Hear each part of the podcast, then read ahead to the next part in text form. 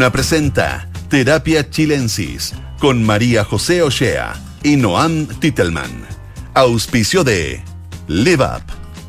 Duna. Sonidos de tu mundo. Muy buenas tardes, ¿cómo están ustedes? Bienvenidos y bienvenidas a un nuevo capítulo de Terapia Chilensis aquí en Radio Duna. Este día martes estoy sola nuestro invitado Arturo Fonten. No pudo estar hoy día con nosotros en el programa, pero sí está desde Londres, Noam Titelman. ¿Cómo estás, Noam?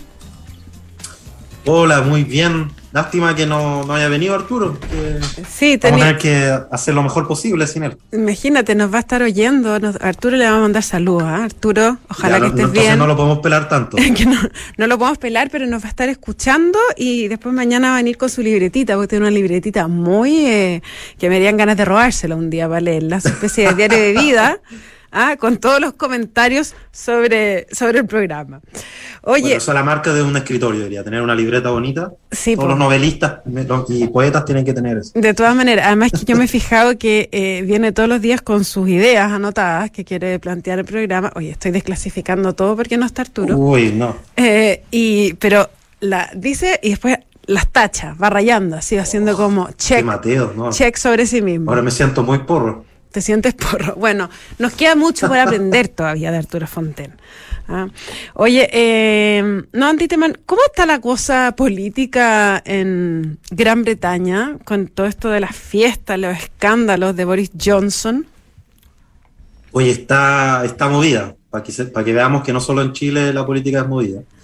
Eh, a ver, ¿por dónde partir? O sea, si es por la Eh, movida, porque además es con fiesta en, allá. Ah, es con- realmente conmovida. Sí, es una mezcla rara. Bueno, primero, la política está mezclada con un montón de temas simbólicos fuertísimos. Por ejemplo, el equivalente a nuestro discurso de cuenta pública al presidente, eh, acá lo dice la reina, pero la reina dice lo que el primer ministro va a hacer. Es como que a través de la reina el primer ministro anuncia cosas que, que va a hacer o cosas que ha hecho. Eh, ya hay varios temas controversiales dando vuelta. Eh, a ver, Boris Johnson, curiosamente, partió siendo tremendamente popular, ganó eh, el Partido Conservador cuando él salió electo, eh, tuvo la mayor victoria en, ya no me acuerdo la cifra, pero 40 años, una cosa así, el Partido Laborista tuvo su peor derrota en, en- en una cifra similar, o sea, realmente llegó con mucha, mucha fuerza, y Fue- le tocaron dos o tres cosas que le han ido mermando ese apoyo. La primera fue, eh, yo diría que eh, el, el- el- el COVID como que... Sí, le pegó bien fuerte. Sí, al principio eh, tuvieron, eh, hicieron famosa la política de inmunidad de rebaño, como que soltaron mucho la, la- la mano, y después se pusieron bastante duro, y lo que fueron muy exitosos fue eh, la vacunación, bueno, la vacuna de, de Oxford. Sí. Eh, me, me risa porque cuando, cuando son noticias positivas se llama vacuna de Oxford, pero cuando son negativas eh, es la vacuna de AstraZeneca. Como que ahí, Lo disfrazan.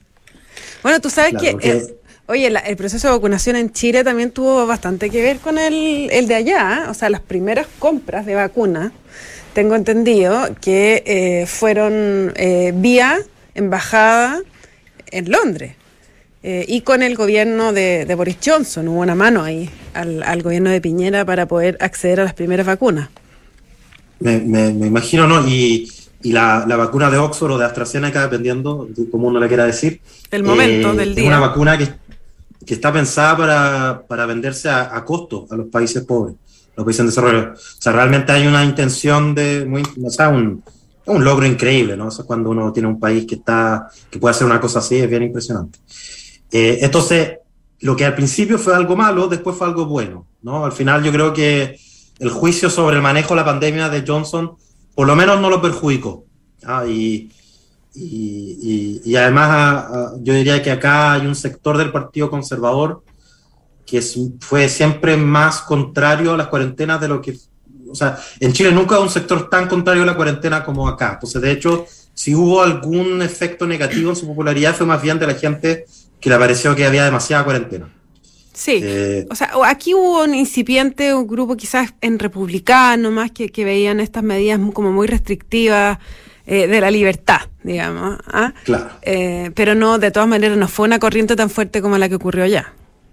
No, no, de hecho, intentaron implementar una especie de pasaporte sanitario. Bueno, acá son, tiene, es un tema cultural muy fuerte. Acá no tienen carnet de identidad, por ejemplo. Y cuando uno, y para ir a votar, no piden ningún documento que demuestre la identidad. ¿Y cómo lo Eh, hacen? No, la gente va, dice su, su nombre y su dirección y vota. Es un acto de fe. Y un acto de fe, totalmente. Y, y tiene que ver con una cultura muy reacia como a darle poder al Estado, Mm, muy liberal. Eh, por ejemplo, esto de que en Chile haya que entrar a comisaría virtual y pedir permiso para salir a la calle y todo. No, acá habría una revolución si es que exigen algo así. Claro, no, no, no existe la sociedad del gran hermano ahí. Claro, y está muy basado en. Hay unas reglas que son: se puede salir una vez al día y bastante confianza en que la gente lo va a respetar. Habrá algunos que no lo hacen, pero parece que las prefieren, digamos, pecar por eh, defecto que por exceso en ese sentido. Entonces, eso fue lo primero. Y yo diría que le bajó la popularidad al principio, pero después subió. Eh, y lo segundo que le empezó a pegar fuerte fue después, cuando se salió el famoso Partygate. Sí, Eh, eso, la- el- pero lo curioso es que además de todo de un partido eh, conservador, Boris Johnson, pero ha demostrado que el conservador tiene bastante poco en sus comportamientos de vida personal, me refiero. es que Boris Johnson es un personaje bien curioso, eh, nada que ver con el estereotipo que probablemente muchos tengamos con, eh, no sé si el Partido Conservador, con el espíritu británico incluso. En algún sentido es mucho más chascón, tiene este, esta marca del pelo chascón, eh, que bien conocida, que en un momento le hicieron un paralelo con Trump. Pero yo decir que fu- siempre fue un paralelo injusto, porque Boris Johnson no es Trump. Y, y yo creo que es súper importante dejar eso en claro. O sea, es otra cosa. También tiene un estilo a veces medio chabacano así, pero, pero no es Trump. Eh, entre otras cosas, Boris Johnson estudió en el colegio privado, digamos, más de clase alta de Reino Unido, de Eton. Eton. Eton, y después estudió en Oxford, eh, y hay unos videos de él recitando la Divina Comedia eh, eh, de memoria, digamos, o sea, es una persona muy culta, pero a la vez eh, como que, eh, que ha cultivado como una imagen de una persona buena para ir al pub y tomar una cerveza y como tirar tallas y como muy cercano, el hombre cercano.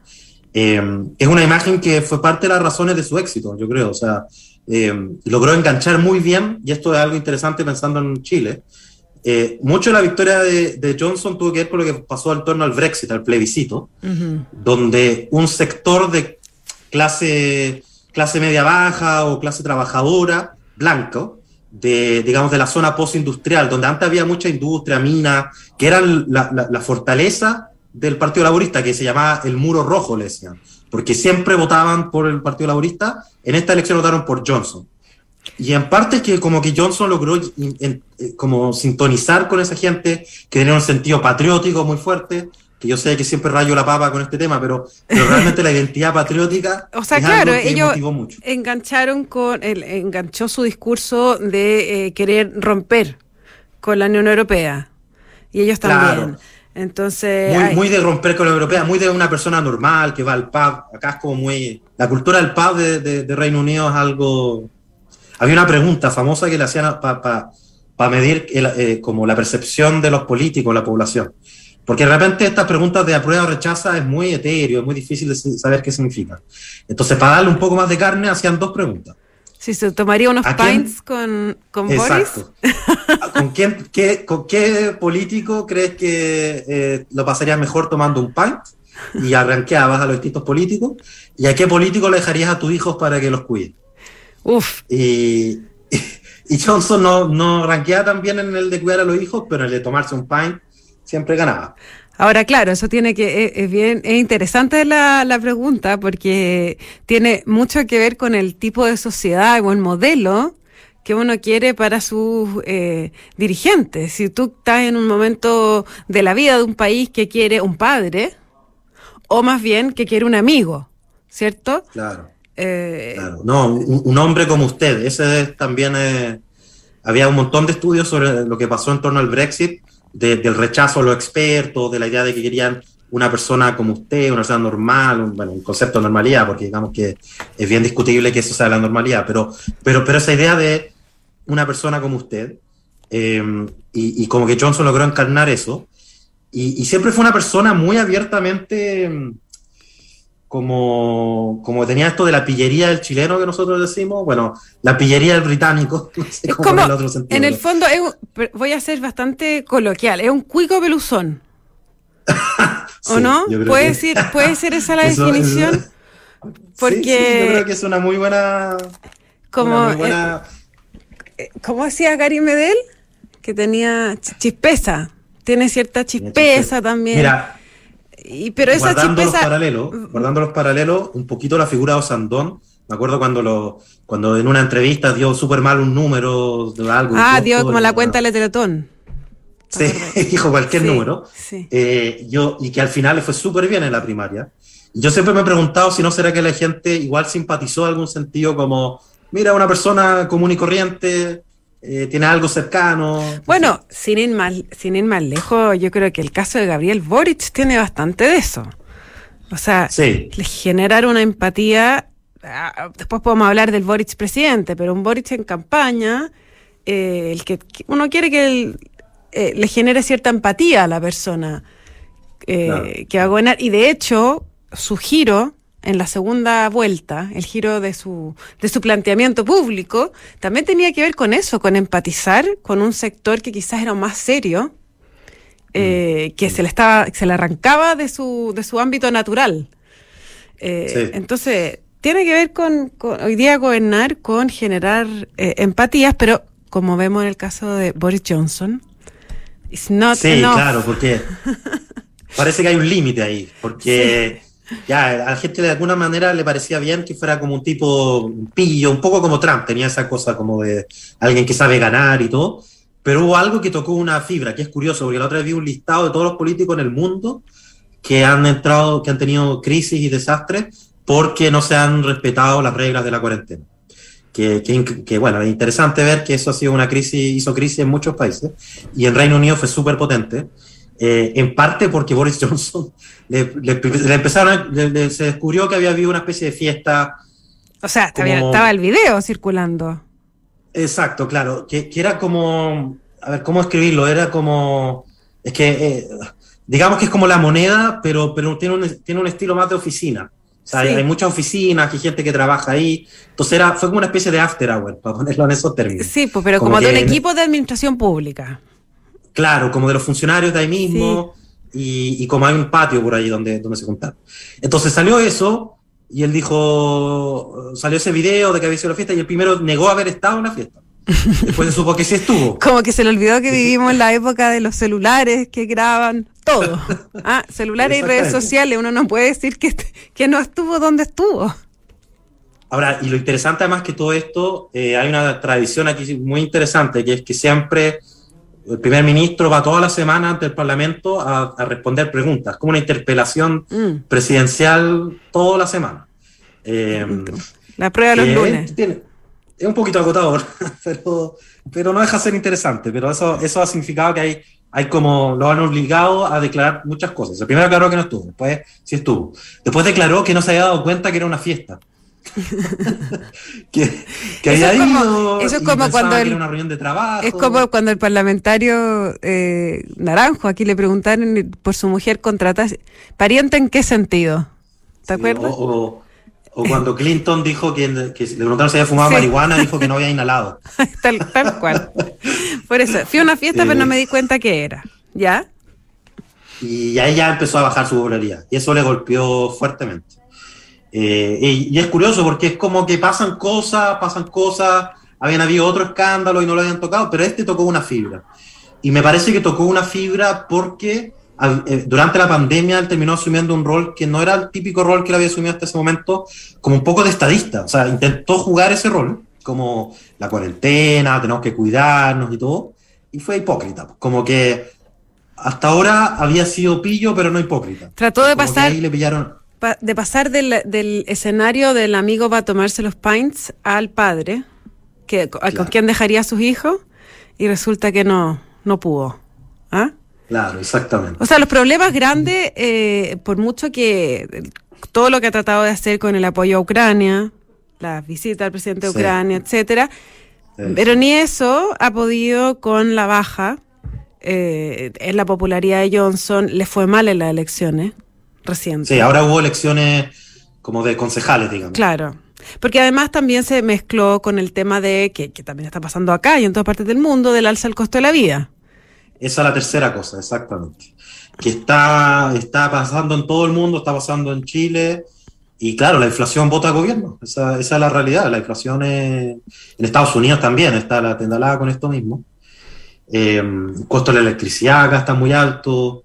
eh, y y han- tienen algunas medidas de, de contención, pero, pero, pero nada tan. Al final la, la vida está más cara, una, es una realidad. Y eso además le pega muy fuertemente en el muro rojo, en, en estos votantes que eran votantes tradicionales laboristas, eh, o al menos eso es lo que se pensó. Pero sa- sabes que yo he estado viendo algunos números y en realidad eh, donde peor le fue a los conservadores en estas elecciones Ujú. Es donde había más estudiantes universitarios. Eh, digamos, eh, eh, no, no estudiantes universitarios, como titulados de, de- con título universitario, perdón. ¿Y eso Eh, por qué se da? O sea, que es una cosa que ha pasado en la política británico con mucha fuerza. Históricamente, en, en el Reino Unido era un país ejemplo, y de hecho esa es mi tesis, de eso estoy... Así que de esto puedo hablar para rato y aburrir infinitamente, pero... No, no eh, aburres nunca, no, Antitelman. Está muy interesante. Ya, No, de verdad, no no, estoy siendo irónica. No, es verdad. Muchas gracias, Ya. José. Qué, qué- qué- qué agradable escuchar eso. Eh, porque además uno cuando está trabajando en un doctorado ha visto los mismos temas cuatro años y ya no podéis ver más el tema. Está ya, no encontráis nada más repetitivo que decir estas cosas. Claro, y pierde la, bru- si pierde brújula de la lata, que eso es súper difícil en la vida. O sea, fácil eh, De hecho- perderla, es difícil que es, eh, recuperarla.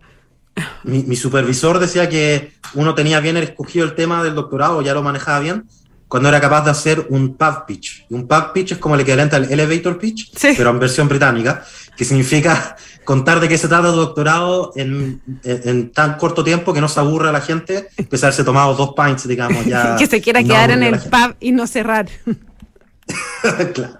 Bueno, en, Bueno. en Reino Unido el tema era que la gente que se identificaba de clase trabajadora votaba laborista, se identificaba de clase media, votaba eh, eh, eh, conservadores. Y acá, a diferencia de lo que pasaba mucho en Chile, realmente más o menos la mitad de la población se identifica clase media y la mitad de la población clase trabajadora. No pasa este fenómeno de que todos se sienten clase media. Ya. Eh, pero eso ha cambiado mucho. Eso ha cambiado mucho y el Brexit fue un lugar donde se notó mucho, donde esta, esta persona que se identificaban como clase trabajadora, pero típicamente no tenían educación universitaria, entonces eh, ese grupo, que eran blancos, eh, eh, eh, eh, empezó a migrar hacia el voto conservador. Y eso, el Partido Laborista, pese a todo, pese a todo el esfuerzo que ha hecho, pese a que entre medio cambiaron de, de presidente, no, no ha logrado recuperar muchos de esos votantes. Y al revés, de hecho, muchas de las victorias que he tenido es que ahora los conservadores están pidiendo, perdiendo a gente que se identifica con clase media. Eh, que Sí. yo creo que un realineamiento que un poquito está empezando a ver en Chile también, eh, en un nivel mucho menor, pero de todas maneras, eh, distintas causas, demanda, el feminismo, el indigenismo, eh, eh, qué sé yo, la desconcentración del poder, la profundización democrática, eh, una agenda más liberal también en temas de seguridad y orden público, apela mucho a un mundo más joven, más, con más educación eh, superior, pero no necesariamente llega a ese votante histórico de la izquierda, que, que, que tiene preocupaciones mucho más materiales y más, eh, más Práctica. quizás, a- eh, más, más conservadora en el sentido de orden y seguridad pública.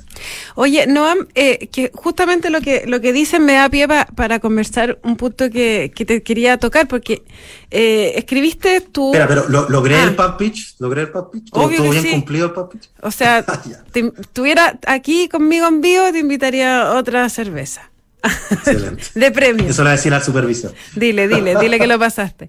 No, es que tú escribiste el domingo en el Mercurio un, una columna, un artículo grande, un ensayo sobre eh, la crisis de los partidos de la izquierda. Eh, sin ideología no hay cómo orientarse, dice. Y en el fondo es como una crisis de, de qué pasa cuando se renuncia a ciertas ideologías por eh, réditos de corto plazo, popularidad, etcétera. Está muy interesante. Pero, y además, eh, esto conversa de alguna manera con una entrevista que eh, publicaba la tercera Alfredo Ñoñant, que es cientista político, y que hablaba justamente de esto que estás planteando tú, de eh, la diversificación de causas, ¿cierto? Que hay indigenismo, feminismo, eh, etcétera, etcétera, etcétera. Eh, ¿Qué pasa cuando se toman mucho esas banderas, pero se pierde la universalidad de la causa? que yo creo que tiene que ver un poco con lo que planteas tú de, de esta cosa más tradicional, quizás más conservadora, de la izquierda. Eh, mm. Entonces, eso hace también que, que, vaya eh, perdiendo su base de apoyo porque no hay un lenguaje común, sino son muchos lenguajes que pueden ser primos entre ellos, pero no es lo mismo. Y mientras la, advertencia que él hacía es, mientras la izquierda eh, se enfrasca en esto y en tomar muchas banderas, él decía que veía un movimiento subterráneo en la derecha eh, de que, que, sí planteaba una universalidad y que era súper fácil, se llamaba chilenismo. Ah, o sea, que eso mm. realmente era como el gran poder aglutinador. No sé si te hace sentido un poco, si conversa con lo que estás planteando y lo que planteabas tú el domingo. Sí, bueno, es una discusión. Eh, yo diría que es la discusión que ha marcado los debates de la izquierda, por lo menos de la última década, probablemente más. Eh, o sea, hay una vieja, hay un viejo, bueno, viejo texto relativo, pero de los años 80, donde... Te voy a le quitamos la cerveza. le quitamos el premio. Ya, Se murió mi elevator mi, mi papi. Se cayó. Eh, no, ya, pero de hace, oye, 80 hace 40 años, no, no deja de ser. Eh, déjalo ahí. Eh, Sal de ahí, sal de ahí. Ya. Bueno, hay un texto antiguo. Hay un texto donde plantea que justamente lo que define a los partidos de la socialdemocracia o el socialismo democrático es que la clase trabajadora eh, nunca fue más del 50% de la población y en algún momento esos partidos tuvieron que dejar de ser partidos de clase y volverse partidos de, de ciudadanos, de asalariados, de grandes mayorías, de masas y en ese proceso fueron desenfatizando esa, esa como tradición más conservadora, más clásica, digamos, de, de, los partidos de izquierda. Entonces, eso es una cosa, y lo digo porque muchos creen que esto tiene que ver con una discusión de la posmodernidad, como, como muy reciente, y no es tan así, es una vieja discusión de la izquierda democrática sobre cuánto énfasis hay que ponerle a los temas de clase o a los temas más tradicionales. Eh, pero sí hay algo novedoso, hay algo más fuerte que ha pasado en el último tiempo, y es que no solamente ahora hay una clase trabajadora que no es mayoría, sino que ahora hay cada vez más una clase media creciente, hay eh, muchas más personas con educación universitaria, que hay muchos estudios que muestran que el pasar por la universidad eh, hace que la gente tenga visiones más liberales de la, de, en términos de escala de valores, y eso pasa, se denota mucho en, en, el, en los países eh, del primer mundo, digamos, cada vez más hay un clivaje fuerte en términos de votas, de quién vota según si tuvo educación universitaria o si no tuvo educación universitaria. Eso cada vez predice mejor por quién se vota. En Estados Unidos eso fue, es, clarísimo, o sea, eh, eh, entre los votantes de Trump y los votantes de Biden o de Hillary Clinton, eso es muy, muy claro. Y en Chile, yo creo que todo esto está empezando a agarrar un poco más de vuelo, entre otras cosas porque los plebiscitos y yo tendría harto ojo de eso, porque si algo, por ejemplo, se ha notado el Brexit, pero ha pasado con otros plebiscitos, los plebiscitos esa, esa obligan como a, a, comprimir todo en un solo clivaje, en una sola partición. ¿Sí o no? Digamos, apruebo o rechazo, a favor o en contra. Entonces, eh, en torno a eso, muchas veces empiezan a emerger como, o, cristalizarse divisiones, identidades, y como entonces eh, funcionan mucho, muchas veces terminan generando realineamiento. O sea, lo que quiero decir es que es posible que del plebiscito no solamente haya como un plebiscito y después volvemos a, la política de siempre. Los plebiscitos pueden generar nuevas alianzas, nuevas divisiones, podemos encontrar gente de un lado y de otro del plebiscito que no nos hubiésemos esperado, empiezan a pasar ese tipo de cosas. Y este plebiscito todavía creo que no se ha determinado a definir de qué se trata. Y los plebiscitos nunca se tratan de lo que aparece en la papeleta, eso, eso también creo que es súper relevante. Los plebiscitos se tratan, la gente al final interpreta lo que está pasando de una manera eh, eh, eh, mucho más política, mucho más identitaria, existencial. O sea, el, para cuando uno se empieza a investigar por qué la gente votó a favor del Brexit o en contra, por ejemplo, aparecen cosas como es que queríamos poder controlar sobre nuestras vidas, sobre nuestro destino. No queríamos que las decisiones se tomaran por allá lejos. Aparecen cosas como, no queríamos que los burócratas eh, tomaran decisiones, queríamos que la gente común y corriente tomara decisiones. Eh, qué sé yo, aparecen cosas étnicas, nacionalistas, un poco racistas, aparecen cosas xenofóbicas. Y puede ser también, eh, y, también pasa, y, entiendo que en el análisis pasó en el plebiscito de acá, el de entrada, por así decirlo, eh, en que también se convierten en un, en un apruebo o rechazo del gobierno. También, también, es, verdad. Bueno, de hecho, después de que ganó el Brexit, renunció el primer ministro Cameron de la época. Eh, es curioso el Partido Conservador porque Cameron, eh, que era el primer ministro en ese momento, era un, un digamos, líder del liberalismo de Estado pequeño, de, de, como, de cosmopolitanismo, de juventud, de gratuidad universitaria, de los jóvenes, de todo eso. Gana el, el Brexit, renuncia y llega Theresa May, que es como un punto medio, un poquito mm. menos, menos en ese espacio liberal, y al final llega Boris Johnson, que es como la otra cara.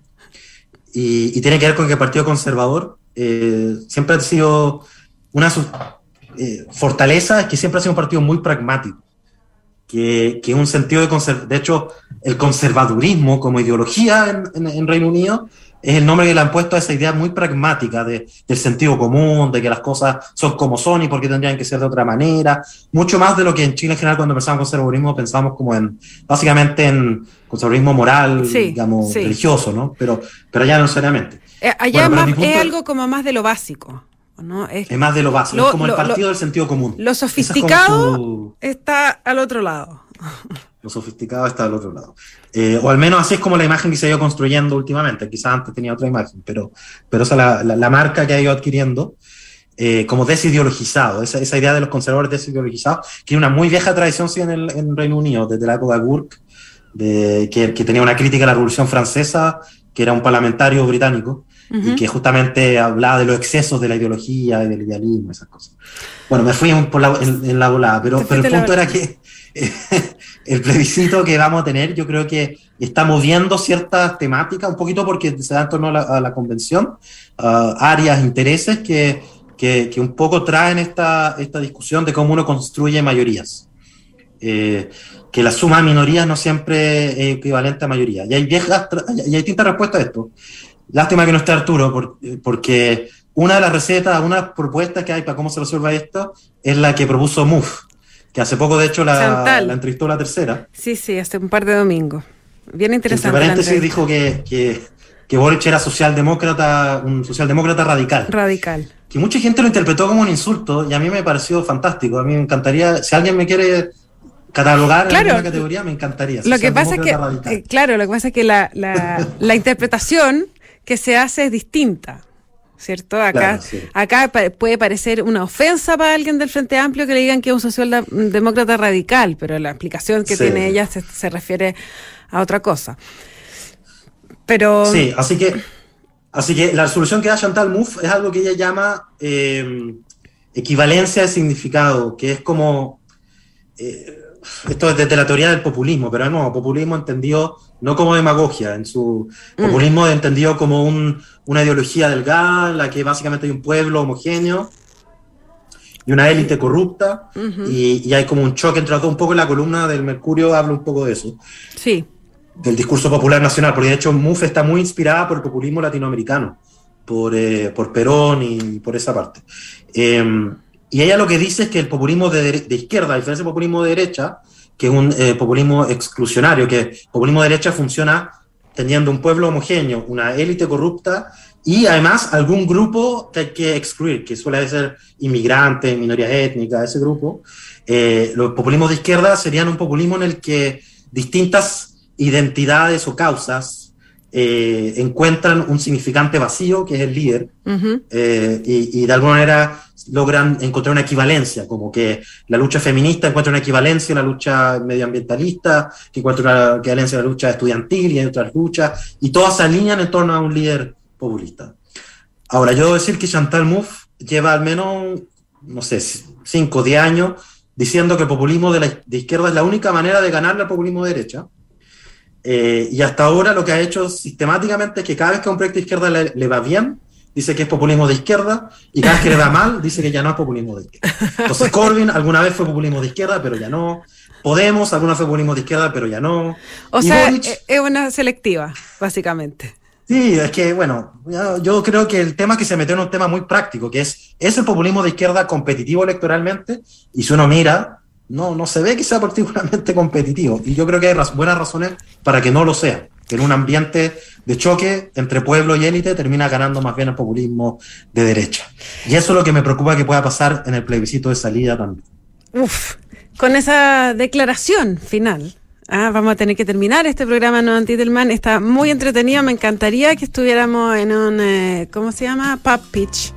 Eh, conversando más largo sobre este tema, pero por supuesto que el próximo martes podemos seguir. Les cuento a todos que el IVAP promueve la independencia de las personas mayores con servicios a domicilio de compañía y apoyo que incluyen actividad física y cognitiva. Visita www.livap.cl. Y no se vayan porque a continuación viene información privilegiada al cierre y luego sintonía crónica epitafios junto a Bárbara Espejo y Rodrigo Santa María. No, Antitelman, muchísimas gracias por haber estado de nuevo aquí con nosotros y a todos y todas nuestros auditores que tengan una muy buena noche y nos encontramos mañana. Chao. Muy buenas